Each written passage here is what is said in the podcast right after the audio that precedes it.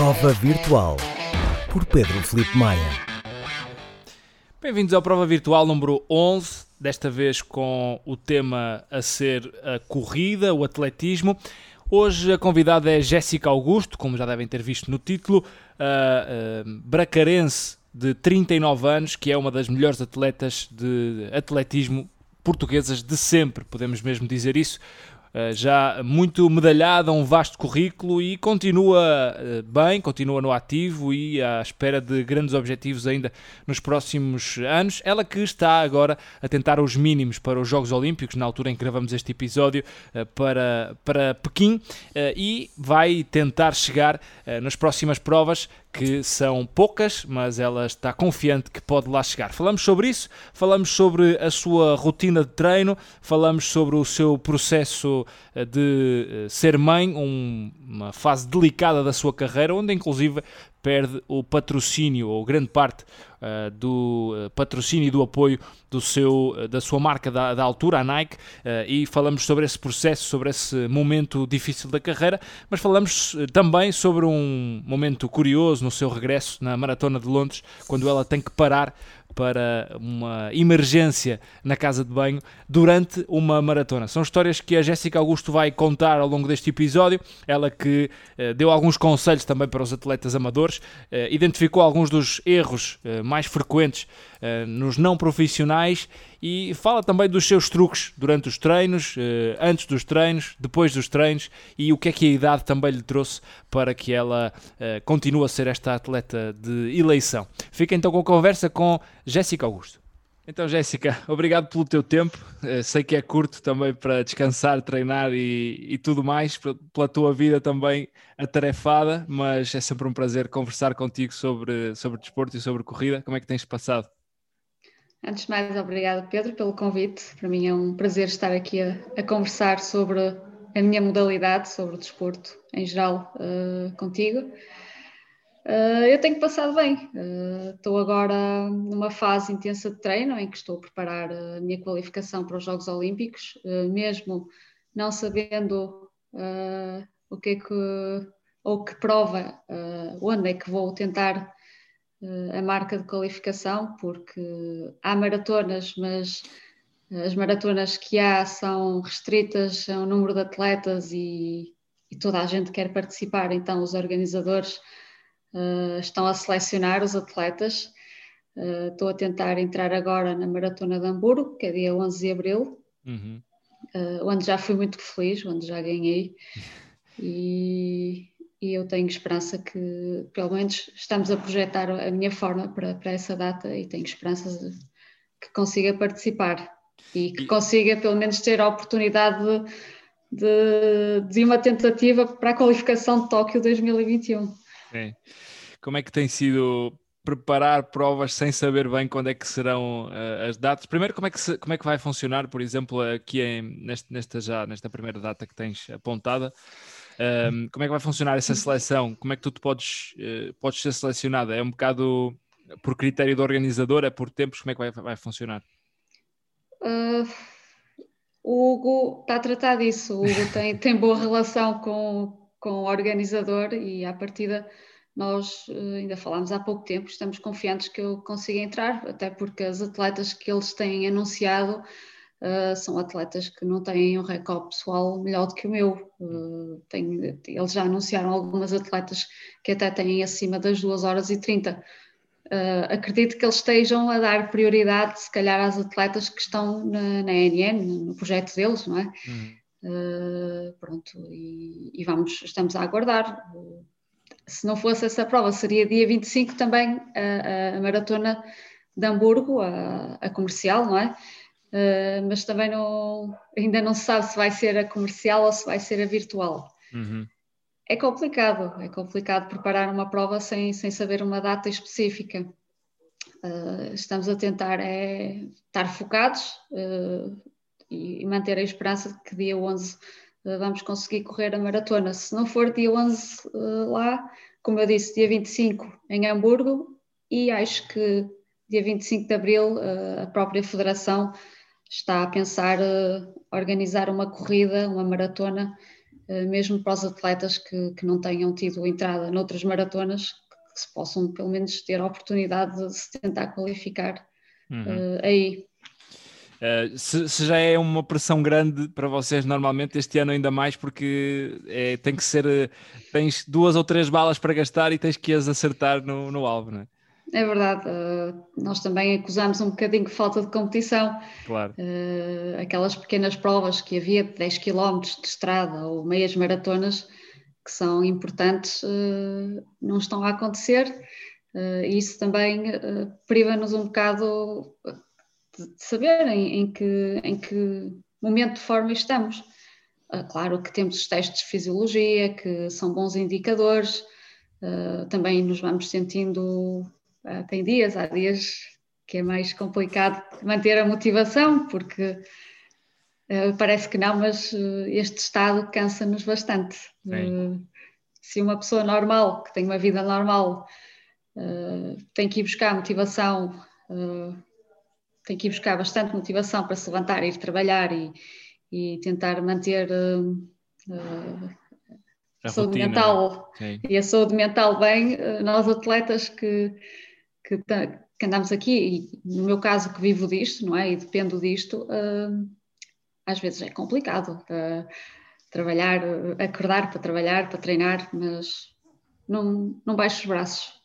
Imagino que não seja nada fácil, até porque vocês estavam a contar com um período curto, vocês e toda a gente, mas sobretudo vocês, e, e, já se tem estendido, já vamos quase para mais de um ano desta, deste estado. Uh, quais é que têm sido os seus truques para te levantar e conseguir uh, ter motivação para fazer treinos, muitos deles bastante duros e já difíceis de si, sobretudo agora quando não sabes para o que estás a treinar e para que objetivos estás a trabalhar concretamente? Nós fomos traçando pequenos objetivos. Há um ano atrás, quando entramos eh, no primeiro estado de emergência, quando fecharam tudo, eh, aí foi aquele choque, paramos, paramos completamente. Eu saía uma vez por dia para poder correr 20, 30 minutos, eh, até que depois, passado uns meses, um, dois meses, se calhar três, tive acesso à pista e comecei a introduzir os treinos de as repetições rápidas, só uhum. que aí acabei por me lesionar. Okay. E pronto, fiquei um bocado cansada e tive que fazer um reset, parei 15 dias, também apanhou ali o período menos positivo da, da minha família, em que tenho três tios que acabam por falecer que, com cancro em França, então aproveitei, fui ter com a minha família, estive com eles, fiz mesmo o reset. Uh, procurei ajuda para curar uh, ah, 100% das minhas lesões, tipo, era aquela a última oportunidade que eu dava a mim mesma para ou ficava 100% curada ou então uh, se calhar repensava na minha carreira porque já estava a atingir um, um ponto, uh, o meu uhum. limite. Pronto, então é depois... Que lesão é que foi na, nessa altura? Foi no tibial posterior. Uhum. Isto é uma lesão que eu já tinha há dois, três anos. Vai sendo recorrente, não é? Sim, fui mesmo com o departamento médico do, do Sporting, uh, foi conseguindo, fomos conseguindo curar e até que hoje já nem me lembro que tenho esta lesão, Sim. felizmente, uh, com muita carga de treino. Pronto, então, entretanto, eu regresso uh, em agosto e temos o objetivo de ir à meia maratona, ao Campeonato do Mundo Meia Maratona. E foi assim, claro, tinha, tive poucas semanas para me preparar, mas foi tipo o início, o início de, de, de, da foi, época. Foi das únicas corridas que houve no, durante a pandemia, não foi? Foi na Polónia. Sim, Sim tivemos eh, esse Mundial, pronto, entretanto fomos tendo aquelas corridas virtuais, uh, fomos marcando, fomos tendo provas que se iam realizar que eram uh, anuladas ou adiadas uma semana antes.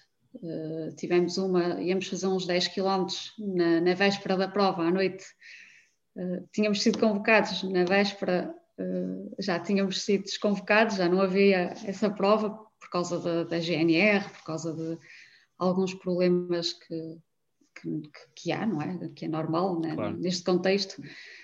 Uh, então vamos fazendo assim. Agora, este domingo temos outra competição em Guimarães, 10 km, uh, organizado pela Associação de Atletismo Braga, para um número uh, para aí 25 atletas, acho eu, uhum. um número limitado, e vamos correr em circuito 10 km, 5 voltas, 2 km. Já é, já é o bichinho que pode voltar pelo menos, não é? Se, se já, não... é bem preciso, é bem preciso, porque nós temos que também, claro que nós podemos simular provas. Claro, mas não é na, igual. Na, podemos simular provas nos treinos, mas não, não é igual. Falta as pessoas, falta grupos de, de atletas uh, correr em bloco, uh, falta isso tudo. É, é para isso que, que, vocês treinam e treinaram a vida toda. Agora, calculo que seja complicado. Vocês também tiveram acesso limitado à pista, mesmo agora, neste segundo confinamento, uh, nas tuas redes sociais, foste, foste dando conta disso. Só abriram, uh, acabaram por abrir com alguma pressão. Como é que tu ouviste isso, de, de não terem essa atenção para com os atletas profissionais? que, que não estão tão na ribalta durante o, se calhar, grande parte do ano e, e que só, só se lembram muitas vezes de vocês quando chega a parte dos Jogos Olímpicos?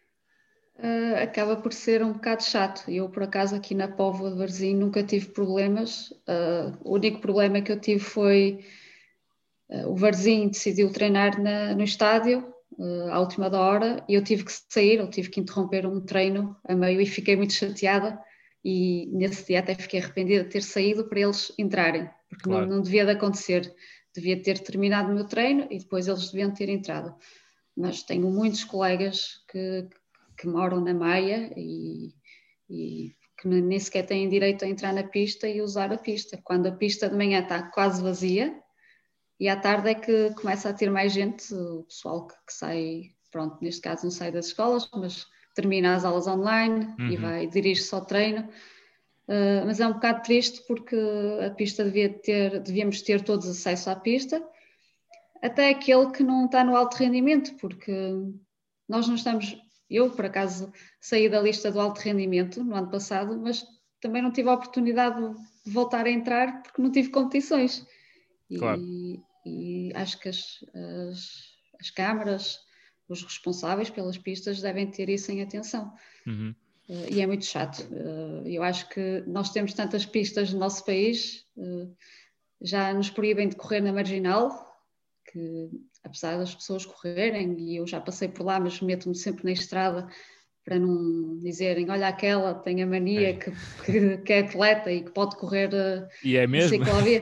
e é mesmo? Sim, sim, mas eu não quero aquilo que eu não quero é que, que me apontem um dedo claro. que eu não sou mais que ninguém estou a fazer o meu trabalho. Infelizmente uh, ou felizmente o, o, meu trabalho é lá fora claro. uh, e não podemos fazer teletrabalho mas uh, mas pronto mas eu aqui tenho todas as condições que preciso para me preparar Uhum. Claro, estávamos a falar, eu fui para Mira, uh, mas a única coisa que eu procurei em Mira foi sossego, foi não ver pessoas, foi poder treinar sem estar preocupada ou estressada porque estamos num estado de emergência e porque as pessoas não respeitam uh, os outros. Uhum. E... Foste 15 dias, não é, de estágio?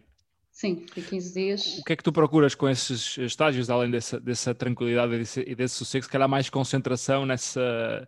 Ou seja, não fazes nada mais do que treinar e descansar nesses dias? Sim, uh, treinar, descansar, alimentar-me bem. Uh, depois o, o, meu fisiologista tem, tem lá um hotel e, e, mora lá e ele faz-nos avaliações. Então uh, juntamos tudo. É mais para sabermos também em que ponto estamos e onde queremos chegar para poder para poder dar mais um salto. Uhum. E, e para além de poder correr quilómetros e quilómetros sem ver pessoas e, e sem passar pelos mesmos sítios. Claro. Isso, isso, é importante também. É, isso é uma pergunta que eu tinha a fazer mais à frente, mas aproveito agora que é, já não estás farta de ver as mesmas coisas a correr, já são tantos anos a correr nos mesmos sítios, já, já escolhes percursos diferentes ou, ou já não tens essa capacidade? Depende das fases. Uh, eu agora estou numa fase em que claro, quando, quando procurei Mira foi mesmo para fugir daqui, para procurar percursos novos, apesar de eu já vou para Mira estagiar desde 2011 e é sempre a mesma coisa, porque eu uh, gosto muito das minhas voltinhas lá. Uh, eu aqui na Povo tenho voltas para tudo, tenho uma volta de 40 minutos, se me apetecer, uh, ou se estiver no plano 30 km, 35 km, vou daqui até Esposende. agora ao lado da minha casa temos uma ciclovia que vai até Famalicão. eu vou variando. há dias que não apetece ver carros nem pessoas, vou para a pista e estou sossegada às voltas na pista. Também depende da paciência, não é? Porque claro. os treinos para a maratona normalmente é uma hora de manhã, uma hora à tarde. Depois há muito trabalho de, de séries longas em que aí tenho, ou vou para a pista ou vou mesmo para Exposente, que temos lá na Marginal marcado 5 km. Mas não, não estou cansada. Só, só, só fico mais cansada quando quando as coisas correm mal. Quando as coisas correm mal e não estás feliz a fazer aquilo que te faz feliz, uh, aí até a volta mais curta ou uma volta de 40 minutos chateia. E, e é sempre a mesma coisa. E outra vez esta volta. Mas quando estás bem, uh, nada te afeta. É? Tudo, é? Tudo flui. Uh, há pouco estavas a falar dessa prova que tiveste na Polónia e tu no final disseste a tua declaração, estava a ler hoje de manhã foi uh, estou, estou bem, não tenho lesões, estou, desfrutei. Ou seja, tu voltaste a, deste aqui uns passos atrás, quase, entre aspas, na, neste estado de já foste correr só para desfrutar um bocadinho. Já não te acontecia, se calhar, isto há muito tempo. Se calhar foi uma das coisas boas, se é que há, desta, desta paragem, deste reset. Sim, foi, foi uma das coisas boas. Claro que eu, quando fui para o Campeonato do Mundo, esperava correr mais rápido um bocadinho. Eu vi atletas, eh, muitas atletas que eu não estava habituada a perder, a passar-me à frente e eu aí tive noção do que, o que é que eu andei a fazer, uh, o que é que se passou. Só, só eu é que parei, só eu é que tive aquele período do estado quando começou a pandemia parada. Fiquei uhum. assim, pus muitas perguntas a mim mesma. Claro que uma pessoa esquece que teve, que tive, eu esqueço, eu esqueci-me na altura que tive uma lesão, mas depois já com a cabeça fria, já comecei a pensar, não, tiveste, paraste na pandemia, ok, tiveste a lesão, curaste a tua lesão, não tens dores, uh, a federação convocou-te, uh, pudeste competir, uh, sentiste o que é estar no Mundial de meia maratona e, e vestir a, roupa da seleção mais uma vez, portanto, fizeste aquilo que gostavas, só tens de estar feliz, pronto, claro. foi assim que eu, que eu analisei as coisas. Uh, isso para mim é o mais importante neste momento, sim, e nós temos que andar um bocado para trás para depois podermos avançar. Claro. Um, quanto aos Jogos Olímpicos, já tocaste aí no, nesse objetivo, que é o teu objetivo deste ano. Um, como é que tu projetas já esse momento? Uh, ainda não sabes se tu vais qualificar ou não, vamos acreditar que sim e, e todos vamos fazer força para isso, mas como é que tu projetas esse momento nesta fase da tua carreira? Eu gostava, eu Tóquio sempre foi um, foi um objetivo. Aliás, eu, é público, eu tenho o objetivo de ir a Tóquio e despedir-me da alta competição em Paris. Uh, tracei essa meta para mim, porque também já ando aqui há muitos anos, ando aqui há, há 23, 24 anos, uh, e tenho que ter noção que isto aqui não dura para sempre, não é? Claro. Tenho que começar, tenho que, tenho que admitir para mim mesma que há de chegar um dia em que tenho que parar, pelo menos alta competição. Posso continuar a correr, posso continuar a treinar, eh, não como uma profissional, mas a treinar, eh, a treinar bem e, usufru e desfrutar disto.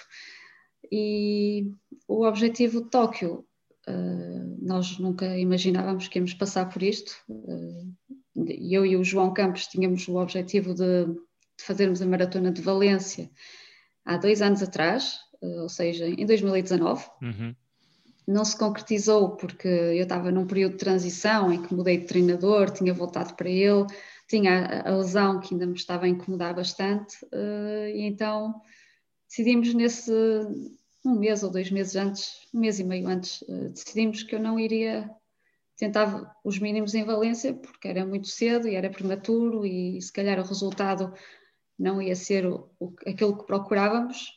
Pronto, adiei aí Entretanto, em 2020 foi, foi o que aconteceu, mas eu, hum, eu acredito que, correndo tudo normalmente, que consigo o apuramento. Uh, uhum. Claro que uh, temos mais atletas que vão tentar e temos uh, duas atletas que não estão qualificadas, mas quer dizer, já têm os mínimos para, para irem e são mínimos que são exigentes, são, as marcas delas são boas, uma tem 2,24, quase 2,25 que outra tem duas 26, 30 e são marcas puxaditas, uh, mas eu vou tentar, claro.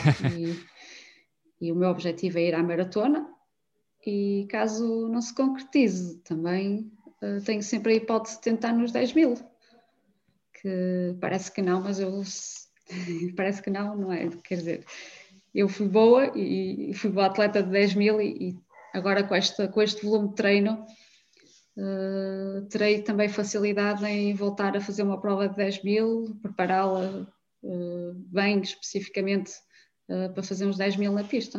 Uhum. Mas o, o teu objetivo seria, seria a maratona e esse era a tua grande, o teu Sim. grande sonho era entrar em Tóquio com a maratona. Sim. Já vamos, já vamos aí à frente perceber porque é que tu, aqui um bocadinho o teu percurso na, na carreira, mas há pouco tempo também foi pública a tua renovação com o Sporting. Eh, e gostava que nos explicasses aqui, quem nos ouve é muito, muitos atletas amadores que também te admiram, eh, como é que funciona esta logística entre clube, eh, mas depois o clube não é bem aquilo que as pessoas estão habituadas para uma atleta de, de um desporto individual, o clube funciona um bocadinho como se calhar suporta a tua carreira, mas como é que funciona esta logística entre os teus treinos, as tuas, as tuas rotinas e depois integrada num clube, como é, que, como é que tudo funciona na tua carreira? Uh, nós, à partida, quando somos contratados, já sabemos quais são os objetivos uh, do nosso clube e sabemos para aquilo que temos que trabalhar. Uh, claro que é um trabalho individual, porque o meu treinador não é treinador do Sporting, apesar de treinar dois atletas de Sporting, ele não é, não é treinador do Sporting, mas tem que estar tudo alinhado, tem, ele sabe que sou contratada para correr campeonatos nacionais, uh, taças dos clubes campeões europeus, uh, de corta-mato e de pista, e, e, pronto, eu não posso falhar nessas provas, uh, sou contratada para isso. Uhum. claro que durante o ano corro sempre com a camisola de Sporting, apenas quando vou para, para uma maratona ou alguma prova internacional é que corro com a marca, com, com a camisola da marca que me patrocina que agora já nem há marcas. Isto perde-se tudo.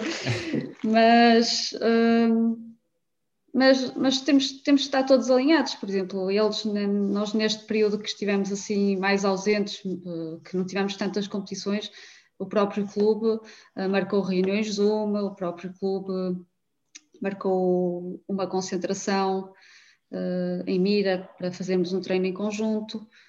Uh, as coisas nós estamos todos em contacto, temos um grupo no WhatsApp em que falamos todos. Uhum. Uh, nós, no fundo, pronto, só moramos em casas diferentes e em cidades e, diferentes. Mas... E fazem treinos sozinhas, de resto é tudo, é tudo funciona Sim. como um clube. Mas tu já treinaste, houve uma fase da tua carreira que treinaste sem clube, certo? Que não, Sim, tinhas, não tinhas clube. Sim, eu em 2008 fui atleta exclusiva da Nike, a partir, uhum. a partir de 2009 e até 2014, até, até a Leonor, até engravidar da Leonor. Sim. Uh, pronto, fui sempre atleta da Nike, 100% Nike.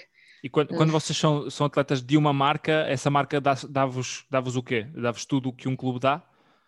Uh, sim, basicamente sim, funciona como um clube. Uh, eu uh, sou paga, tenho ordenado, como, como tenho num clube, em vez de ser paga mensalmente, sou paga de seis em seis meses uhum. e corro exclusivamente para eles e dá para me preparar para objetivos mais pessoais, uh, como aconteceu, deu para me preparar para grandes campeonatos para, e para conquistar medalhas, deu-me para preparar as minhas, as minhas primeiras maratonas e, e conseguir, uh, conseguir também alcançar bons resultados mas pronto, só não tenho aquele, aquele compromisso de correr o Nacional de Corta-Mato, uh, que faz falta. Eu, eu, tentei no meu primeiro ano correr uh, individual o Nacional de Corta-Mato e acabo por desistir. Uh, um bocadinho de falta de humildade da minha parte ter desistido pelo motivo que foi, que foi não, não ter. Não tenho clube, não tenho motivação, não tenho. Sim. Quando poderia normalmente e, e, e naquele ano ter ganho. Mas uh, agarrei-me um bocado a isso, uh, mas uh, a Nike deu-me tudo praticamente. Um, eu falei com, aqui há uns episódios neste, neste podcast, falei com o Hugo, o teu, uhum. o teu uhum. empresário, e ele falou precisamente desse momento em que tu és mãe e perdes, basicamente perdes, perdes o patrocínio, e eu queria tocar nesse ponto, que é esse é um momento muito delicado numa atleta feminina, sobretudo uh, do teu nível, que um, quando decide ser mãe, ou quando acontece ser mãe, uh, é um pode, pode dar uma grande volta à vossa carreira e vocês, como te aconteceu, perdem muitas coisas. Como é que foi esse momento para ti de, de seres mãe, decidir seres mãe e acabas por perder, uh, por perder ali uh, o patrocínio? Como é que tu geriste isto tudo? Tiveste dúvidas que voltarias ao teu nível? Como é que foi esta fase? Uh, Senti-me um bocado discriminada. aquela. Então, eu vou ser mãe. Eu, eu comuniquei que queria ser mãe, podia esconder. Claro. Não apresentava resultados. Tinha a Leonor em junho Uh, e pronto, e, e, e, continuava o meu contrato, continuava a ganhar o, bom ordenado e, e continuava, mas não, na, no dia em que eles souberam que eu tinha, que eu estava grávida, não é? Como nós uh, anunci, anunciamos, uh, praticamente eles não deixaram de patrocinar, apenas cortaram o orçamento, não é? Claro. deixaram de, de, me pagar. mas isto aqui é um tema que deve ser falado, não é? Eh, e que muitas atletas a nível mundial falaram, mesmo a Alison Félix falou, a Cara Goucher, muitas atletas falaram, mas eu na altura até tinha um bocado de receio, porque não sei, nós somos tão pequeninas, não é? Quer dizer, já nos tiram um apoio e tirarem-nos aquilo que já tínhamos, porque pelo menos não tinha o dinheiro, mas tinha uh, a roupa. Uh, nunca, nunca foi um assunto que eu abordei muito quando, quando dizes que o Hugo fala, porque por acaso ainda não ouvi o vosso podcast, mas vou ouvir. uh, quando dizes que o Hugo fala, pronto, já me deixa assim mais à vontade, já é um tema que, que deve ser falado. É um bocado de discriminação, é injusto, porque é um momento, uh, é dos momentos mais importantes da vida de uma mulher, é ser mãe, e, e se calhar muitas atletas de alta competição não o farão por, porque tem exemplos de atletas que perderam. Porque vão, vão fechar, vão fechar uma porta, não é? E, e podem e às vezes adiar não é o melhor, porque tenho, tenho, tenho colegas que, que hoje querem ser mães e não conseguem engravidar, porque já têm, já têm 40 claro. anos. Claro que não, não tem nada a ver. A minha, a minha cunhada foi mãe aos 45, mas às vezes eh, é preciso ter sorte. Claro, claro. Porque vocês, eh, por exemplo, aconteceu, aconteceu com, a, com, a, com a Mariana, a minha, a minha mulher, que não era atleta de alta competição, e, mas como treinava tanto, acabou por ter alguma dificuldade no processo de, de engravidar, teve que abrandar uhum. bastante o treino. Como é que foi para ti? Foi, foi algo que tu já sabias que poderia acontecer? Tiveste que baixar muito o treino? Foi uhum. fácil? porque as mulheres têm essa especificidade, né? os homens podem treinar à vontade, treinam e, e pode sim, estar mais sim. magro ou mais, mais gordo, porque não, não tens esses processos naturais. Uh, nas mulheres é Olha, diferente. Eu, eu sou uma sortuda, porque o meu fisiologista dizia-me: Ai, Jéssica, tu. Porque nós, eu, a minha gravidez foi planeada e eu estava a treinar para o Campeonato da Europa de Zurique e tinha dito ao meu treinador que no final desse Campeonato da Europa eu queria ser mãe quero tentar engravidar, quero ser mãe, quero, quero conquistar essa medalha. E ele apoiou-me sempre, não sei o quê, pronto. Só que eu estava extremamente magra, tinha uma porcentagem de massa, de massa uh, gorda para aí de 8 ou 9%. E o meu fisiologista dizia-me: oh, Jéssica, tu vais ter que, depois da maratona, comer bem, ganhar peso para poderes engravidar. E eu acabei a maratona a meio de agosto, uh, um mês depois já estava grávida. Foi, foi... uma a tua fisionomia foi, foi amiga. E descobri no dia 1 de, de novembro, 1 ou 2 de novembro, quando foi a maratona do Porto.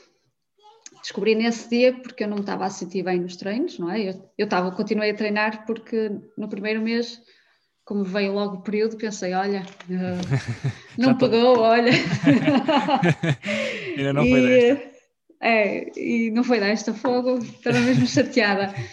E eu comecei a ser controlada. Uh, na minha gravidez fui controlada todos os meses. Uhum. Só que eu não entendia porquê. Porque é que eu estou a ser controlada? E eu dizia, eu ia para a Croácia, eu era controlada.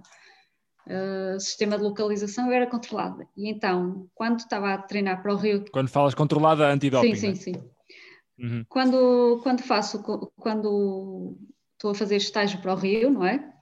vou à minha página da, da Adams, da WADA, e descubro que o meu passaporte biológico estava a enrolar.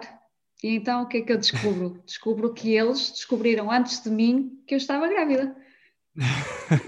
e eu dizia à médica, mas porquê é que vocês não me diziam, uh, quer dizer, depois, não é? Porquê é que vocês não me diziam que eu estava grávida? Ah, porque eles uh, suspeitavam que podia, poderia abortar, não é? Porque acho que antigamente as atletas da União Soviética é que engravidavam e, e, depois, passado umas semanas, faziam um aborto para aumentar os níveis de rendimento. Claro. Ela dizia por causa do hormônio, do hormônio, porque ela era meia russa. Uhum. E pronto, foi assim que eu descobri que eu descobri. Achavam que estavas a, usar isso para aumentar o rendimento? Sim, eu tinha a barriga, eu estava há semanas de, de ter a Leonor, vieram aqui à minha casa controlar-me. Eu dizia, mas vocês não veem que eu estou grávida? Porquê é que me estão a controlar? Uh, depois eu dizia, mas nós temos que dizer que eu estou grávida no papel, não é? Na... E ela, sim, temos que dizer que estás grávida, porque, um, porque, porque, porque, por causa das hormonas, que vais ter alteração, tens alterações, não sei o quê. Pronto, e, e por isto para te dizer que quando eu quis, consegui. Não tive problemas nenhums, foi tudo muito rápido e aconteceu tudo muito rápido. Oh, boa, isso é, isso é brutal. E, e depois para voltar sortuda. mesmo. Sou uma sortuda. E para voltar depois à forma, como é que foi? Passaste, passaste muito, muitas dificuldades de, de adaptação através ao, ao estímulo do treino ou não? Eu, eh, pronto, um mês depois da Leonor nascer, eh, comecei a fazer as minhas primeiras caminhadas e corridas eh, lá em Gaia. Uhum.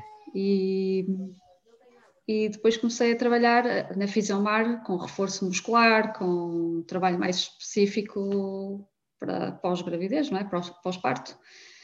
Uh, quando a Leonor fez três meses, eu, pronto, eu aos para aí com dois meses de, Leonor já treinava todos os dias, mas com calma, porque tinha excesso de peso, eu engordei mais de 20 quilos. Uh, com calma, e fomos fazendo avaliações com o professor Amândio, uh, fomos avaliando a minha forma de três em três semanas. Então é giro, porque ele tem os dados, a minha recuperação uh, de limiar, não é? De, de mês, três em três semanas, é muito giro. E pronto, aos três meses deixei de amamentar, uh, já por opção minha, porque queria, porque tinha um espaço curto para fazer uma maratona antes de, de ir para o Rio e claro, não correu como eu queria no Rio, não é? Porque a maternidade eu esqueci muita coisa, esqueci-me de testar um gel com uma bebida isotónica e, e durante a, a, competição tive problemas gástricos que, que, que, me fizeram parar 58 segundos. eu tenho no relógio. essa história, eu não sei se toda a gente conhece que nos está a ouvir, mas essa história é, é muito gira, já te ouvi a contar também. Uh, mas podemos contar aqui, para quem não conhece, uh, tu voltas à maratona, voltas aos Jogos Olímpicos no, no Rio, e a que quilómetro é que foi? Uh, essa maratona foi na, no Rio, no, em Londres, foi uma Sim. prova na maratona comercial em que eu só tinha que correr a maratona à partida, não é? Para, poder -me, para, para me poderem selecionar para ir ao Rio, não é? Mas nós também nunca contávamos que isto ia acontecer e antes de passar a Tower Bridge, uh, para aí quilómetro 19, 18, 19, uh, aliás, aos 12 começou-me a dar umas cólicas no, por causa do abastecimento dos 10, uh, por causa de um gel e por causa de uma bebida isotónica que eu misturei. E pronto, que e, em condições normais te estarias em treino e o teu organismo habituava-se. Dessa Sim. vez esqueceste. Desta vez, olha, passou-me tudo ao lado e, e, pronto. E depois tive que parar antes de, para aí dos 18. E Como é que tu tomas casa... essa decisão? No meio de uma prova, isso acontece, muitos atletas amadores, já vi muita gente a acontecer isso, mas quer dizer, não é uma prova amadora, tudo bem, tomas a decisão, não fazes o tempo que queres, paras e, e vais embora. Agora tu estavas a competir, como é que tu tomas essa decisão? Como é, o que é que te vai na cabeça naquele momento em que tu pensas, eu vou ter mesmo que parar no meio desta prova? Como é que vai ser? Oh Pedro, eu tinha que parar, que senão aquilo claro. eu ficava, toda, ficava toda suja. Não, eu, eu, eu parei, eu quando começou-me a dar, comecei a olhar para os lados. Eu, ali não posso. Ali, ali posso, mas não, ainda não, isto vai passar. Mais à frente tenho tipo um corredor de gente. Não, já não posso. E mais à frente encontro uma mercearia e entro na mercearia, paro o relógio à entrada, entro na mercearia, peço ao rapaz que é meio indiano para me deixar ir à casa de banho, que eu estava a correr a maratona, e ele ficou assim lá para mim e disse: Ok, podes ir. Pá, fiz lá o meu serviço, lembro-me tudo, até do papel, o papel que era rolo de papel duro, até me lembro disso. Opa, e depois deixei lá as minhas luvas e disse: depois venho cá agradecer e arranquei. E a partir daí nunca mais abasteci, uh, até, até, até ao final da prova. Aquilo por, que me aconteceu foi eu parei o meu relógio, mas esqueci-me que o relógio da organização não estava Não para. então foi quando corri para 2, 28, 58, 59, que tinha sido na altura 58 segundos pior do que a Filomena Costa, e depois houve aquela polémica toda. Uh, e pronto, mas acabei por ser selecionada uh, no meio de muita polémica para o, para o campeonato, para os Jogos Olímpicos do Rio. É, é giro o detalhe de tu parares o relógio, o que, é, o que é que foi instinto, não é? paras ah, para... Sim, sim, é como quando queremos passar uma estrada e há muitos carros, paramos o relógio que senão vai nos estragar a média. Exato. E, uh, e, pronto, e por mais que a gente saiba na nossa cabeça que oh, tá, piorou a média, mas tiveste que parar ou tiveste que fazer uma curva ou isto ou aquilo. Uh, é, o relógio, é... os dados são sempre os dados. Sim, sim. Um, essa história essa história é gira. Mas depois um, depois quando arrancas o que é que o que é que tu vai na cabeça? Ou seja tu já sabias que se calhar não ias fazer o tempo que querias mas readaptaste ali o teu objetivo o que é que tu pensas a seguir? Uh, readaptei o meu objetivo. Uh, achei sempre olha o importante é terminar o Hugo e o Tosé estão na meta à minha espera. O importante é terminar uh, o importante é, é terminar ah, e depois explico o que é que se passou não é Uh, expliquei, claro, e... mas Tranquilo. eu ia para o ritmo que queria, eu ia para, ia para o ritmo que queria, só que tinha parado o relógio. Claro, claro. Uh, um, nessa, nessa maratona acabas por chegar ao fim, acabas por ir ao Rio, uh, depois de ser mãe, isso acaba por ter um sabor especial depois de, de teres passado por esse processo todo, voltares e sentires só outra vez atleta da elite. Sim, eu sempre acreditei que, que isso ia acontecer. Eh, eu nunca achei que, uma, que a maternidade fosse impedir que, que eu fosse, ou que, que, me ia obrigar a interromper a minha carreira ou terminar com a minha carreira, porque eu tinha bons exemplos. Tinha o exemplo da Sara Moreira, tinha o exemplo da Filomena Costa, que tinham sido mães e que tinham voltado uh, a um bom nível. Uhum. A Sara, a Sara, um nível melhor do que a Filomena, mas a Filó, a Filó nunca tinha baixado das 2,30 e tinha feito 2,28,00 em Sevilha. Uh, portanto, eu tinha sempre bons exemplos. E como eu treinava, por exemplo, quando ia à Braga, treinava com a Filó, uh, eu, eu via a força que ela tinha, o ânimo, a motivação que dava. Portanto, uh, eu sempre achei que, bom, agora vou interromper porque quero ser mãe já era uma vontade minha, nossa, há algum tempo, uh, e depois uh, regresso, vai ser duro, vai, mas nós estamos habituados, nós gostamos claro. de desafios e para mim foi um grande desafio. E estão habituados a sofrer, a sofrer também para, para chegar aos objetivos, foi mais um. Sim. Um, ehm, eh, muitas vezes os, os, amadores e os que não passam por esse processo que vocês passam questionam porque é que vocês param nas, em algumas maratonas. Uh, às vezes vocês vão para um determinado objetivo, até assumem, como aconteceu agora, eh, penso que na, na maratona de Valência com a Sara, uh, por exemplo, e já aconteceu com, contigo, se calhar também. Uh, assumes um objetivo, vês que não vais para aquele objetivo e a vossa opção às vezes é parar. Porquê é que vocês assumem essa opção em vez de, porque está um bocadinho no chip do amador, terminar a prova, mas o profissional às vezes prefere abandonar? Porquê é que vocês optam por essa, por essa opção? Às vezes é mais por, para não haver aquele desgaste uh, de uma maratona. Uh, eu vou-te dar um exemplo. Eu, eu desisti em três maratonas, infelizmente. Desisti na minha estreia em Nova York, uh, porque tive uma lesão num, tendão daqueles e andei ali. Porque nós, para preparar uma maratona, temos de estar a 100%, não pode haver lesões. Uhum. E eu, durante a minha preparação, depois da meia maratona de Alvar, inflamei um tendão e, e perdi ali 15 dias de treino mexeu logo com a minha cabeça isso. Claro. E quando fui para lá, comecei muito rápido, também não aguentei os ritmos. Uh, já tinha falta de confiança porque tinha parado aqueles 15 dias e achava que aqueles 15 dias eram super importantes para eu poder estar no meu melhor em Nova York. Pronto, acabei por desistir.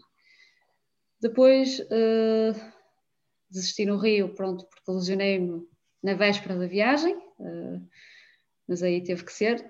E também já, já desisti, porque não ia para o objetivo que queria.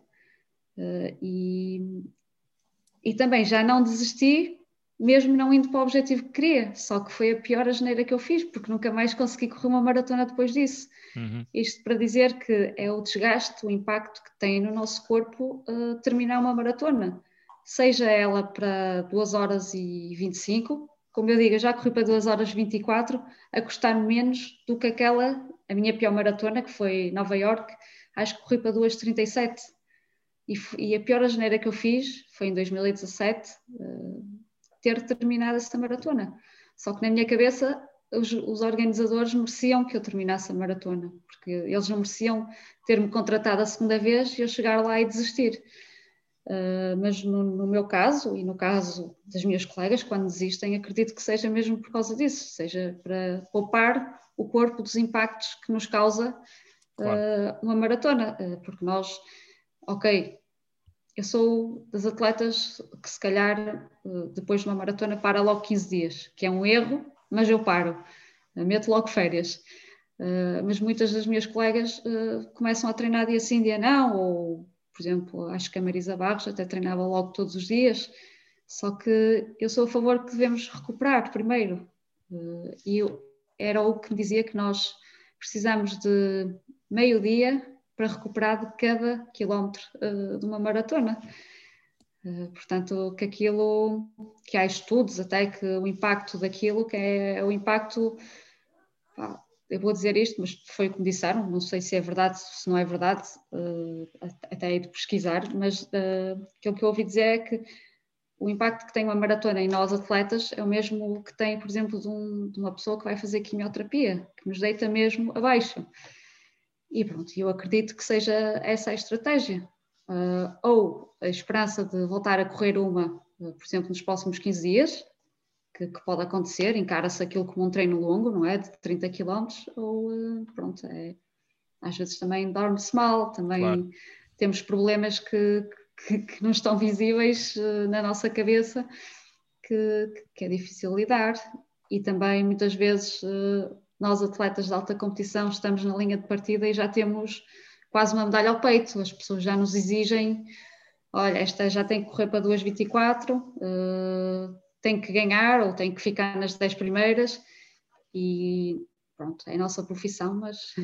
Mas tem pressão, essa pressão também, vocês são humanos e, e, também têm que saber lidar com essa, com essa pressão, e é, mas é difícil, não, não é para toda a gente. Sim. Um, e vocês, no, correr é um, é um exercício que quem pratica corrida versus, por exemplo, o ciclismo, onde tens descidas onde podes recuperar um bocadinho a perna, uh, corrida tu não, tens que estar sempre em movimento, se estejas uhum. em sofrimento ou não. Um, tu, né, quando tomas essa decisão de vou parar ou vou abrandar o ritmo, não vou dar tanto impacto ao meu corpo, tu não tens ninguém a dizer-te aquilo, não é? Como no ciclismo, por exemplo, há um rádio em que diz, pá, abranda, não vais uhum. bem, abranda, deixa de estar, come, bebe e amanhã há mais. Vocês têm que tomar essa decisão sozinhos. Quão difícil é tomar esse tipo de decisões no meio do, do turbilhão de uma prova àquele ritmo? É, é, muito difícil, é frustrante, sabes que, por exemplo, quando eu desisti nos Jogos Olímpicos, uh, desisti no décimo, se calhar no 18º quilómetro, eu já sabia que o mundo me ia cair em cima, porque eu já tinha ido em polémica. Saí, mas pensei, vais-te arrepender. Saí, tanto saí como já me apetecia estar dentro da prova, só para, para me poupar daquilo que também uh, ia um bocado ouvir é, é um mal pensar ou dar importância aos outros, que na altura foi, foi o que foi. Uh, mas não é uma decisão fácil para os atletas. Uh, eu já dei por mim a estar fora da fita e apetecer-me bater-me porque, porque é que fizeste isso? Porquê? Mas nós temos o anjinho e o diabinho e então às vezes é muito difícil controlar, então uh, quando dás por ela estás lá fora. Claro. Já aprendeste a controlar melhor esse, esse diálogo entre o diabo e o anjo que temos na cabeça? ou isso, com a idade isso vai melhorando ou, ou não? Com a idade vai melhorando. Vais aprender. Uh... Qual é a estratégia que usas para quando o corpo te está, ou a cabeça está a dizer porque é que tu vais a fazer isso? Para lá, descansa um bocado. O que é que tu fazes? O que é que tu pensas? Ah, eu quando estou num estado crítico, eu automotivo-me. Eu, anda, Jéssica, tu consegues tu consegues. E estou quase a sair na fita, da fita, da prova. não, não, tu consegues, vá, mais um bocadinho. E depois, quando acabas a prova, fazes uma voltas atrás e dizes: Já viste, se tu tivesses parado ali, não, não ias fazer isto, ou isto não ia acontecer. Porque nós às vezes damos por perdida a prova antes de a perder ou antes de a ganhar, e, e é mau. Porque, olha, ou porque se dormiu mal, ou porque aconteceu alguma coisa durante a prova, ou porque também é preciso saber lidar com, com alguns novos atletas que venham e que nos façam frente. Claro. Isso às vezes são coisas difíceis de gerir. Claro que com a idade vamos aprendendo e estamos numa fase em que eu estou naquela fase em que continuo a querer ganhar, continuo a querer a divertir-me e a ter vontade de competir. Uh, antes preocupava-me com quem perdia, agora pá, perdi porque foi melhor, parabéns. Claro, já aceitas melhor. Por falar Sim. nisso, eh, esta semana a Mariana Machado do Braga bateu o teu recorde, que tinha 19 anos, de, de pista coberta, do, de sub-23 nos 3 mil metros, penso eu. Como é que tu lidaste com isso? Um recorde de 19 anos que cai e, e tu já, já estás aí. Não sei se foi há 15 dias, eu vi, vi, a, notícia, vi a notícia hoje quando estava a preparar aqui a. a não, Pedro, não foi esta semana. Ela tirou-me o recorde há, há, menos 24 horas. Ah, pronto, pronto, então foi isso. Quando forem ouvir o podcast, já foi esta semana. mas, mas está fresquinho então aí na memória. Como é que tu lidaste com isso? Já, já fizeste isso a outras pessoas? Eh, já outras pessoas tiveram que lidar com isso? Agora és tu que vês as mais novas a chegarem e a começarem a, a desafiarem. Como é que tu vês, como é que tu lidas com isso? É bom, fiquei bastante feliz. Uh, a Mariana tem vindo a tirar-me recordes, uh, felizmente, porque os recordes são para ser batidos e é bom porque é sinal que, que a nossa modalidade está a evoluir. Tirou-me por poucos centésimos, mas tirou-me, é dela, pertence-lhe. E é engraçado porque quando a Mariana começou a correr, uh, quando eu me cruzava com ela na pista, em Braga, eu dizia-lhe: atenção, nada de me bater recordes. e ela, pronto, simplesmente vai, faz o trabalho dela e bem, muito bem, porque ela é um, é um talento e tirou-me o recorde. Pronto, é, é sinal que, que, que, a nossa modalidade está a evoluir. O recorde já, já estava, já tinha 19 anos, já era muito tempo e já precisava de ser batido também. Uh, engraçado, hoje estava a falar com a minha filhota, que é para o treino com o pai. Uh, e eu dizia-lhe assim, ela, ela dizia-me, mamãe, eu sou de Braga, o Braga é o maior. Eu, o Braga é o maior no futebol, mas a mamãe, o Sporting é o melhor no atletismo. Oh, tu não gostas do Braga? E eu disse, leva o teu pai ao museu, o teu pai te leva ao museu para te mostrar uma fotografia minha, que eu também já fui do Braga. E depois eu dizia-lhe, olha, a Mariana Machado tirou-me o recorde ontem. Ela tinha um ano quando eu bati esse recorde. Tu tens cinco anos, portanto vamos começar a trabalhar para ir tirar o recorde. ela já, ela, ela nasceu numa família de, de, dois desportistas. Como é que ela olha para o desporto? Porque eu, eu às vezes olho para a minha filha também e começo a pensar, bem, eh, eu gosto de correr, gosto de pedalar, gosto de nadar, mas eu não sei se ela se queria que ela vivesse muito esta vida de, de obsessão pelo treino, gostava que ela treinasse alguma coisa, mas não, claro. não queria, não queria influenciá-la muito. Como é que tu fazes com a tua?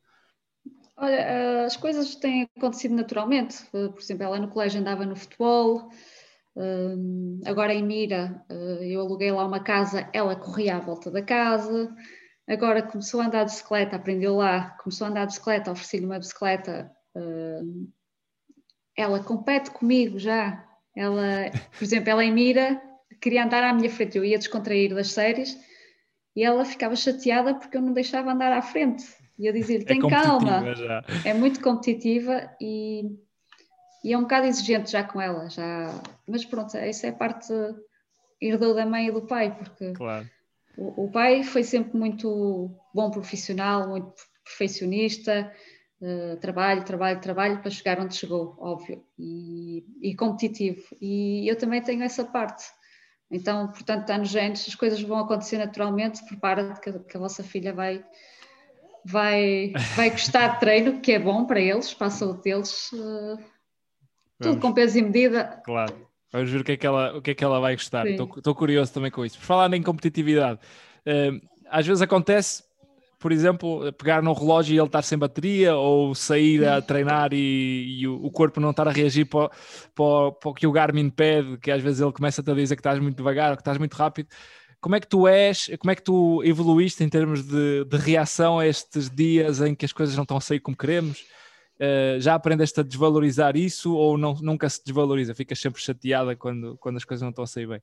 Já aprendi a desvalorizar isso. Uh, aprendi falei com as minhas colegas, falei no Campeonato do Mundo com a Sara, falei com a Dulce para tentar entender se era só eu que sentia isso.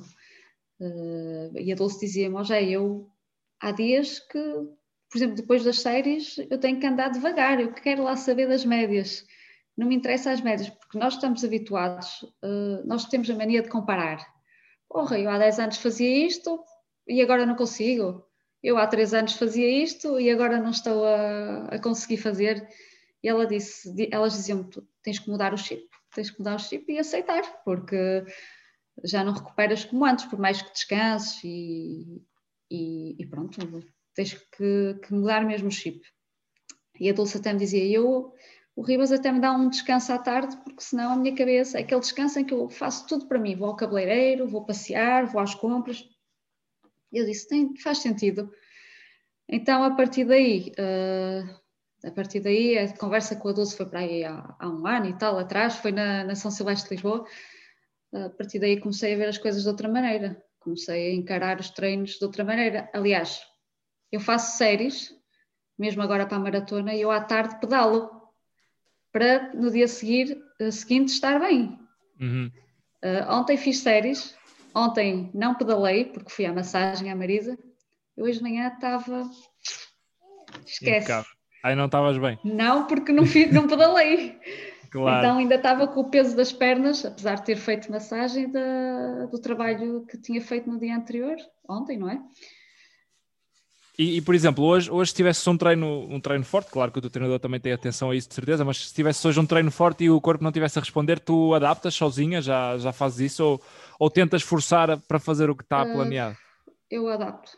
Normalmente adapto, até porque já tenho tantos anos disto que, e tanta experiência a nível de preparação de maratonas e já me conheço tão bem que, uh, que melhor é adaptar. Eu já tive algumas vezes em que chegava à, à pista da Maia para fazer séries e eu estava ali a fazer séries e o treino não entrava, como nós dizemos, não é? Olha, o treino não está a entrar. Não... E eu chegava à beira do João e dizia: Ó, oh, prof, não, não dá. Uh, eu estou ali e o treino não está a fazer efeito nenhum. Uh, se não se importar, passamos para o dia seguinte e amanhã estarei melhor, mais disponível e pronto, faço um treino à tarde mais calmo e no dia seguinte estou disponível e preparada para, a exigência do treino. Quando dizes, quando dizes que o treino não está a entrar, é uma sensação que quem corre deverá sentir, mas se calhar ainda não se, não se apercebeu. Qual é a sensação? É de tu quereres chegar a um ritmo e não, não chegares lá ou de achares que o treino não te está a fazer bem?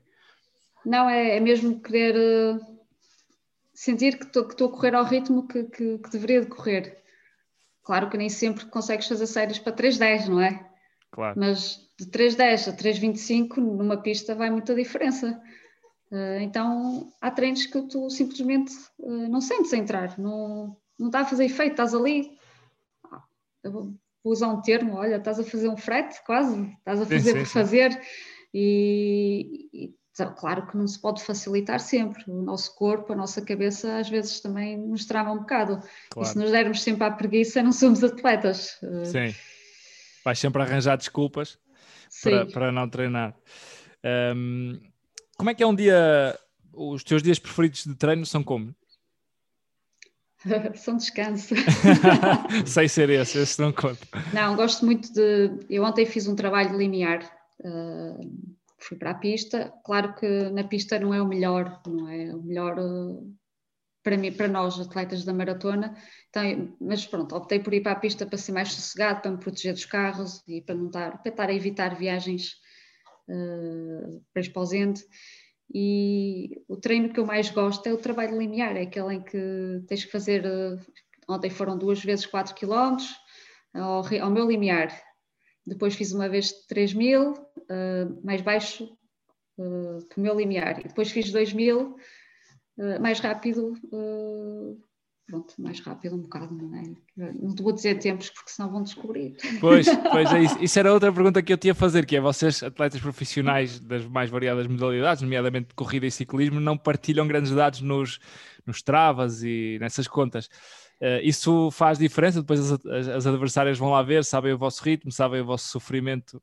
Ah, e, nesta e altura, nesta altura que está em jogo uma qualificação dos Jogos claro. Olímpicos, acho que acho que vale, uh, vale a pena esconder, não é?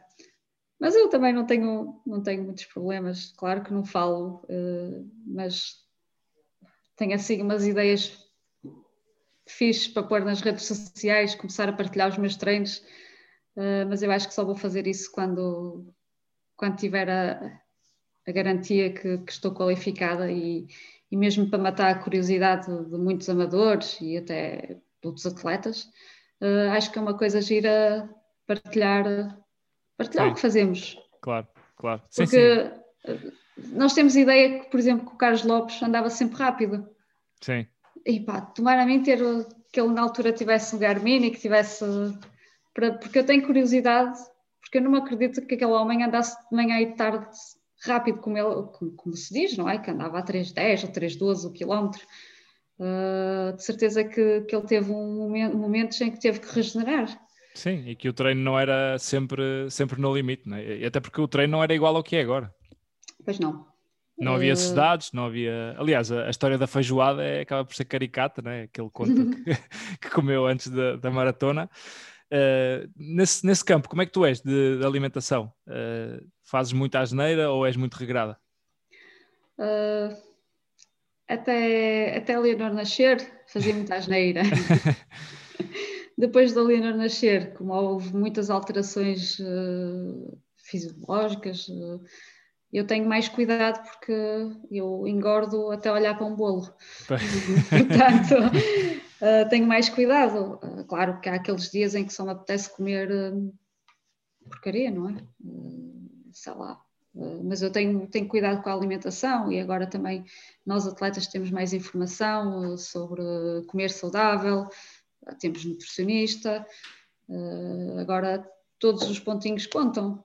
Claro que para o nosso rendimento, segundo o meu nutricionista, 5% eh, vem da parte da alimentação. Mas se eu puder ganhar com esses 5%, vou, vou aproveitar. Claro. E então uh, tento, neste momento, neste momento, desde que a Leonor nasceu, já tive momentos em que, claro, estava parada e comia, comia o que me apetecia, mas neste momento que estou a treinar bem, uh, evito alimentar-me mal, álcool nem vê-lo, Tipo, eu gosto de beber cerveja, eu gosto de um copo de vinho, sou, sou humana, mas não, nem, nem me tenho apetecido. Estou, focada e pronto, e, e, e, tem que ser assim, não é? Nós atletas tem que ser assim até, porque tudo conta, não é? O nosso fígado tem que estar limpinho, tem que estar tudo bem. Pois, é, essa, essa parte também conta, mas consegues resistir aos doces, assim, à sobremesa, consegues, consegues dizer que não? Uh, consigo, não fui, nunca fui muito doce, o meu pai era pasteleiro e já, já, o meu pai, não, já o meu pai era assim, era pasteleiro, mas não, não, uh, não gostava muito de bolos. Uhum. Gostava, mas não lhe fazia não. comichão. Não, não, era muito goloso. Não. Um, o treino mais duro que alguma vez já fizeste, lembras-te? Olha, um dia fiz uma loucura, uma loucura não, era o treino que estava prescrito, uh, foi 2 horas e 45 eu penso que corri 43 km. Uh, fui de, de Forte de, de, de, Vila de Conde uhum. até à retunda da Apulia e vim e deu-me, acho que foi 43 km. Tenho esse treino gravado no Garmin Connect em 2011. Acho que foi, não foi um treino duro, foi duro, foi, a recuperação foi dura. Eu tive, depois desse treino, eu fui para a Itália eu tive por aí uma semana sem treinar, uh, porque tinha as pernas inchadas, uh, o impacto que teve em mim foi muito, foi muito forte. E preferes esses treinos assim mais, mais duros ou aqueles curtos e, e que te deixam sem, uh, sem fogo? eu não gosto de treinos curtos. preferes não. coisas já não, tenho idade, já não tenho idade para isso, mas, mas é muito importante. Mas uh, séries curtas, uh, eu fico mal disposta no dia, sabes? Sim. Porque sei que vou sofrer muito sim, sim, sim. e fico mal disposta. Eu... Fico um feitio um bocado estranho. A sério, só me apetece bater. Até, até começar, uh, normalmente nesse, nesses treinos mais duros ou naquelas provas mais, mais intensas que sabemos que vamos sofrer, até começar uh, é. ficamos um bocado tensos. Tu ainda tens uhum. essa tensão antes de, desses dias-chave do, do treino ou de competição ou já, já aprendeste a gerir melhor também?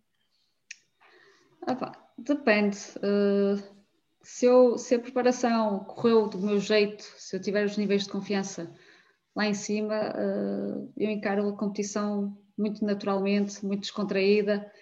Uh, não vou, vou desconectada das coisas. Uhum. Uh, se, há, se por um, um, ou outro motivo a preparação correu tão bem, estou mais receosa, eu vou para as provas um bocado chunga, um bocado caladinha, não me apetece falar, agarro-me à música, que, que depois já me chateia a música. Treinas com música ou sem música? Tem dias. Uh, como treino sempre acompanhada, uh, não, não levo música, mas às vezes, uh, uma ou outra vez, se for sozinha, levo música, mas mais na pista. Não gosto de correr na rua com música. Sim, por causa eu, porque nós aqui temos que atravessar estradas e na ciclovia há muitas bicicletas. E então também. Facilitar também gosto de ouvir a minha respiração e os meus passos. Ok, ok. Um, tens ideia qual foi o sítio mais difícil onde correste por, pelas condições ou pelo, pela umidade ou pela temperatura? Uh, no Quênia. No Quênia, quando eu fiz o Campeonato do Mundo em Mombasa, uh, as condições eram terríveis. Corremos num campo de golfe seco, estava muito calor e eu fui décima segunda. Uh, fui décima segunda porque, primeiro, também tive qualidade para ser décima segunda, mas tinha muitas atletas que tombavam para o lado com o calor, com a exaustão. Uhum. Uh, 8 quilómetros em que só, só, só com água é que, é que te safavas. Uh, para mim, acho que foi a prova assim com as condições mais difíceis que eu, que eu encontrei assim, a nível clima, não é? Dás-te bem com o calor ou, ou preferes mais frio? Eu, eu gosto de calor. Hum, gosto de calor, mas não gosto da umidade. Pois, isso dificulta. E não gosto de muito frio, porque eu, na meia maratona de Nova York, quando passei pelo hotel, fui para o quarto para aquecer, que eu entrei em hipotermia. Estava muito frio, porque os americanos põem-nos a ouvir o hino nacional, Ficamos para aí meia hora na linha de partida para partir, uh, em pleno Central Park, congelamos. E tu é passaste, passaste no hotel durante a corrida e saíste? Sim. Pois, eh, senão, senão ia correr mal, não é? Mas depois arrependi-me. é daqueles dias. É. Uh, ainda no outro dia recordei nas minhas redes sociais e tu partilhaste uh, uma maratona, meia maratona de Barcelona. Quando tu, é quando tu voltas, não é? Depois Sim. de ser mãe. Sim. E fazes terceiro, penso eu. Sim. Uh, eu lembro-me desse dia que eu corri, penso que foi a primeira vez que eu corri uma meia maratona lá em Barcelona e tu estavas a correr com os profissionais e depois, como estava com a, com a Sandra Zeferino e com, com uns amigos teus, foi, acabei por ir por privilégio com eles uhum. e tu uhum. recebeste-nos no hall do hotel. Até me lembro que estávamos lá sentados e depois houve um, um asiático que veio lá achar que tínhamos roubado o telefone que estava no sofá. Uh, mas yeah. nesse dia lembro-me de, de, estar a ouvir-te a falar e de, de admirar muito a, a, tua, a, tua, a tua carreira e a, a forma como estavas a regressar. Uh, qual é assim o momento que tu lembras? Uh, já disseste há pouco que já pensaste antes da pandemia ou durante a pandemia em, em desistir. Um, qual é que é o momento-chave da tua carreira em que tu, tu olhas para trás e pensas que aquele dia foi importante? Seja uma corrida, seja um treino, seja qualquer situação. Ai, olha, eu quando, quando meu pai morreu, eu passei por um momento também menos, menos positivo, não é? Uh, em que também me fez pensar muito na minha carreira, porque cada um lida da maneira que, que lida com a morte, principalmente claro. do ente querido.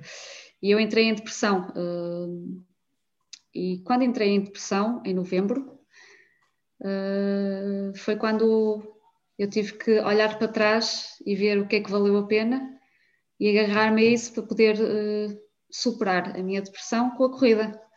E muitos desses momentos foram a minha estreia na maratona, que tinha sido nesse ano, as medalhas que conquistei em Barcelona no Campeonato da Europa, o, o quase tirar o recorde nacional à Fernanda Ribeiro nos 5 mil em Paris, uh, e agarrei-me muito a isso, para além de querer honrar a memória do meu pai.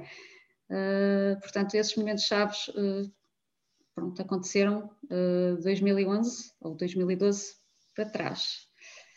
Uh, claro que depois tive o desafio de superar a depressão com a corrida, que, que foi um desafio uh, que superei com sucesso, uh, ou seja, consegui preparar maratona comercial de Londres também a tomar ansiolíticos e antidepressivos. E quando vou para os Jogos Olímpicos de Londres, aí tenho mesmo a noção de que valeu tudo a pena, eh, porque eu tive para não ir à Maratona de Londres, dos Jogos Olímpicos, porque tinha tido uma recaída, porque faz, faz aniversário sempre, de, claro, 30 de maio é quando o meu pai uh, nos deixa, e eu tenho sempre, sempre, todos os anos, uma pequena recaída, fico mais sensível. E é nesses momentos que eu agarro-me a tudo o que eu vivi para trás para continuar uh, a andar aqui até porque eu só sou feliz a correr. Entre aspas. Sim, claro, claro. Há outras coisas que me fazem felizes, obviamente, e a melhor coisa da minha vida foi, foi o nascimento da Leonor, que me fez esquecer uh, muito do que eu passei uh, depois do meu pai partir. Uh, então, pronto, eu agarro-me a esses momentos de, que tive de, de, muito sucesso, de superação, porque ninguém imagina o que é uma atleta de alta competição, que está no auge de carreira em que pensa que nada vai deitar abaixo, uh, de, de, um momento para o outro tirarem do tapete, não é? Eu aí pus em causa tudo, mas uh, felizmente consegui com sucesso superar isso e, e que seja o exemplo para, para muitos atletas que também Pois, era isso que eu ia pegar, porque, por exemplo, nesta fase em que muita gente, eh, por várias razões, ou porque perde alguém, ou porque está nesta situação de pandemia, perdeu uhum. o emprego e está fechado em casa, não pode sair, em que a corrida, no teu caso, no, no meu e em muita gente, e outros desportos noutras pessoas, pode ser aqui importante para retirar estes problemas psicológicos que vão aparecer em, em muita gente de certeza absoluta. Que conselho é que tu dás neste, a estas pessoas, ou quem não corre, ou quem não faz este tipo de desportos? Uh, tu, porque tu dizes que foi a corrida que acaba por te ajudar uhum. a, a, curar. Uh, algum conselho que tu dês a estas pessoas para também saírem um bocado deste fosso e praticarem desporto para, para serem ajudadas? É, é, o, conselho que eu posso dar é claro que é, é muito difícil sair de casa uh, para quem nunca tenha não tem essa rotina de sair para fazer exercício físico, é difícil, mas se, as, se essas pessoas traçarem pequenas metas, uh, traçarem um plano, um plano semanal, por exemplo, esta semana vou caminhar três vezes, dia sim, dia não, uh, ao fim de semana é o meu descanso, uh, nos dias em que não vou caminhar, vou fazer alguma coisa por mim, vou, não sei, vou me mimar, vou fazer um banho de impressão, não sei. Uh, porque não podem é querer começar a correr logo, não é? Porque senão desistem logo porque claro, vai, sabemos vai ser bem... Difícil, vai ser difícil e vão, vão sair. Até para nós que, que corremos ou praticamos desporto todos os dias, separarmos 15 dias para começar, é Deus me livre, custa tanto. Então essas pessoas é traçarem um planeamento, um... tentar caminhar uh, na primeira semana, depois caminhar e correr um bocadinho, depois, quando derem por ela, até já estão a correr, só a correr e, e têm que claro. se motivar. Uh, claro que é bom estar no sofá, é bom ver Netflix, ou é bom ir para as redes sociais, ou não é bom, não é nada bom ir para as redes sociais, ver as desgraças. Uh, isso não é, não é remédio, é sair. Porque não estás a fazer nada por é, ti, não é? A não ser. É, procrastinar. É, é, sair, é ver pessoas, é estar rodeado de pessoas que nos querem bem, uh, fugir das pessoas negativas, vítimas, vítimas, vítimas e, e, seguir para a frente. Uh, da maneira que a corrida me salvou a vida, porque salvou a vida. Naquele momento salvou uma vida, porque eu sabia bem uh, que eu precisava de ajuda, procurei ajuda e, e ajudei-me a mim ao sair de casa, mesmo naqueles dias em que me custava muito sair de casa para correr, uh, da mesma maneira que eu sozinha tracei as minhas metas, essas pessoas também têm que traçar. Uh, claro que muita gente vai dizer é fácil falar, é fácil porque não estás na minha situação, mas. Claro. Mas, uh, mas quem, um... quem, saiu de uma dessas sabe, sabe que sim. é um conselho valioso, não é? Sim, sim. E, e para fecharmos, muitos amadores nos ouvem. Uh, que conselhos é que tu dás aos amadores? Ou, ou, primeiro, que erros é que tu vês os amadores cometerem por essas corridas fora? Calculo que tu, como profissional, olhes para as coisas de, de, uma forma diferente e já correste ao lado de muitos amadores em algumas provas também. Que erros é que achas que os amadores que correm cometem mais? Olha, os amadores querem ser mais profissionais do que nós, muitas vezes. Isso, isso já é um erro. Uh, Sinceramente, eu, eu tenho alguns atletas que são amadores, mas portam-se como profissionais e até os erros, os erros que eles cometem. Muitas vezes é que têm um plano e, e sabes que os atletas não podem fazer séries todos os dias e o erro é que como saltaram um treino querem compensar uh, de um treino para o outro. Sim, e eu penso que é um dos erros que muitos amadores fazem. Uh, ou então copiar o treino de alguém que está na internet quando o treino não é adaptado a ele, uh, também é, é, um dos erros. Esse é um dos perigos de tu partilhares os teus treinos, é que podem copiar e correr mal, mas por outro lado também, também ajuda a perceber a vossa, a vossa dinâmica. Eu acho que se ganha mais do que o que se perde. Não, é? não percas essa ideia porque eu acho que vou gostar de ver. mas mas sim, vê-se muito esse tipo de erros, né? quererem ser, quererem, e depois há o chamado overtraining, sim. que se ouve muito por aí e acontece muito depois, nos amadores. Também há muitos amadores que pensam que podem tomar tudo, nós tomamos porque somos acompanhados por nutricionistas, porque o nosso médico do clube também, e... sim, tem que ter cuidado com os suplementos, porque se, se tu tomas eu não vou tomar, se tu tomas... Uh, creatina eu não vou tomar, porque não tem o mesmo impacto que vai ter no, no teu corpo no meu.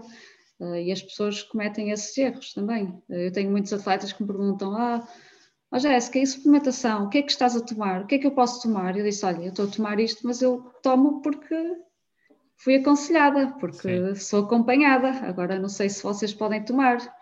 Eu tomo, por exemplo, 24 gramas de proteína depois do treino para que é que vais tomar 48 eh, só porque eu tomo 28, 24? Eh, vais tomar o dobro porque pois. o dobro faz-te melhor? Não. Então cometem assim muitos erros e pronto, e o resto é a nível, alguns de calçado, apesar de já haver mais informação Sobre... Falar nisso, as sapatilhas que agora se, se, apontam para os recordes, eh, tu agora estás com a Adidas, não é? É a tua patrocinadora. Não, eu não ah, tenho não? patrocinador. Ah, não tens?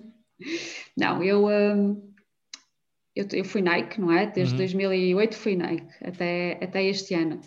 E o meu contrato terminava em dezembro, 31 de dezembro do ano passado. Uh, e eu, como eu iríamos, e, o Hugo ia propor que renovássemos mais um ano, porque em, o contrato era até o ano, era até os Jogos Olímpicos. Mas eu própria disse algo que não queria porque como aos meus pés queixam-se tanto dos impactos, eu queria experimentar algo novo. Uhum não queria estar com o compromisso de ter a Nike e não experimentar algo novo só para ver como é que reagia. Então comecei a, a usar o Ultra Boost, não é? Ainda não usei o, aquele modelo, as Adios uh, deles, mas pronto, isto para dizer que as melhores sapatilhas deles, as, aquelas dos recordes, uh, para mim foram as piores, uh, porque foi quando eu comecei a lesionar-me quando eu comecei a ter os meus problemas nos pés, quando o meu tibial posterior ficou por um fio. Uh, pronto, uh, claro que a tecnologia e as sapatilhas são muito boas. Uh, não conheço as da Adidas, não conheço outros modelos, falo pelo que eu vejo. têm batido recordes, têm. Mas depois, depois depois não vem para a televisão, é os problemas que os atletas se calhar ficam. Não sei se ficam ou não, mas, mas lá está, tu, tu estás a falar por experiência própria e as sapatilhas, para terem aquela tecnologia, têm que perder outras coisas e, e acho que os amadores também às vezes pecam por aí, não é? Querer imitar os profissionais e, e às vezes dão-se mal também. Sim, engraçado é que, pronto, tenho colegas, não é, de, de outras seleções, a, a italiana, a Valéria, a Straneu, não sei se conheces, ela foi vice-campeã europeia quando eu fui terceira no europeu em Zurique. Uhum. E ela tem 44 anos e ainda anda aí uh, a correr muito bem. E ela dizia-me, Jéssica, eu deixei de, deixei de usar Nike porque eu não me adaptei à tecnologia. Pronto, depois há outra italiana que também usava uh, esse modelo e até já foi operada um pé. Isto aqui, claro, uh, aquele modelo de, das menos duas horas foram feitas para ele, não foram feitas para mim, nem para ti, claro, nem... Claro. Até que eu já experimentei, corri o campeonato do mundo uh, uh, de meia maratona e não, não me adaptei, encostei-as, pronto. Então foi aquilo que eu quis, quis experimentar outros modelos. Claro que agora tenho que as pagar, não é? Custa mais, mas, mas prefiro não ter dores, prefiro estar a correr e a correr bem e não estar limitada e foi isso que me fez eh, que me fez pronto eh, optar pelas Adidas foi uhum. as Adidas pensei, podia pensei ser... que eras patrocinada, não fazia ideia, acaba por ser um choque, mas pode ser que alguém venha aí ainda patrocinado. Por outro lado, agora tens a liberdade de escolher as que queres sim, sim. e corres com as São que queres. os efeitos de pandemia, sabes? Toca é, a todos. Pois, vamos sim. ver se melhora. Esperemos que melhore. Uh, já agora, quantos pares de sapatilhas é que gastas assim em média e de quando em quanto tempo trocas? Uh, por preparação para maratona, gasto para aí três pares. Uh, não uhum. arrisco muito em trocar, uh, opto quase sempre pelo mesmo modelo. Claro que agora esta preparação está a ser tudo muito novo. Uh, optei por usar o modelo da Adidas, as Ultra Boost 20, uh, para rolar e as Adizero Pro para, para fazer as séries e, e, vou competir no domingo com elas. Pronto, e eu, por exemplo, na terça-feira usei, não sabia das minhas, como agora tenho menos, não é? Não sabia das minhas Adidas, das, das minhas Adi Zero para correr. Voltei a um modelo da Nike e não, não me consegui adaptar. Foi muito chato, mas pronto, olha. Uh, mas é esse modelo e são, são quase 3, 3, 4 pares por preparação. Muito bem. Olha, Jéssica, não te roubo mais tempo. Uh, até porque deves ter treino agora à tarde e ainda tens que descansar um bocadinho. Um, um beijinho, muito obrigado por, por conversares comigo e, e, boa sorte. Estaremos aqui a acompanhar a família toda aqui a terceiro para que chegues a Tóquio e, e depois para que chegues ao teu objetivo mais à frente. Mas espero que até lá sim, ainda conversemos mais vezes. sim, olha, força para vocês e um beijinho grande para todos, está bem? Obrigada pelo convite.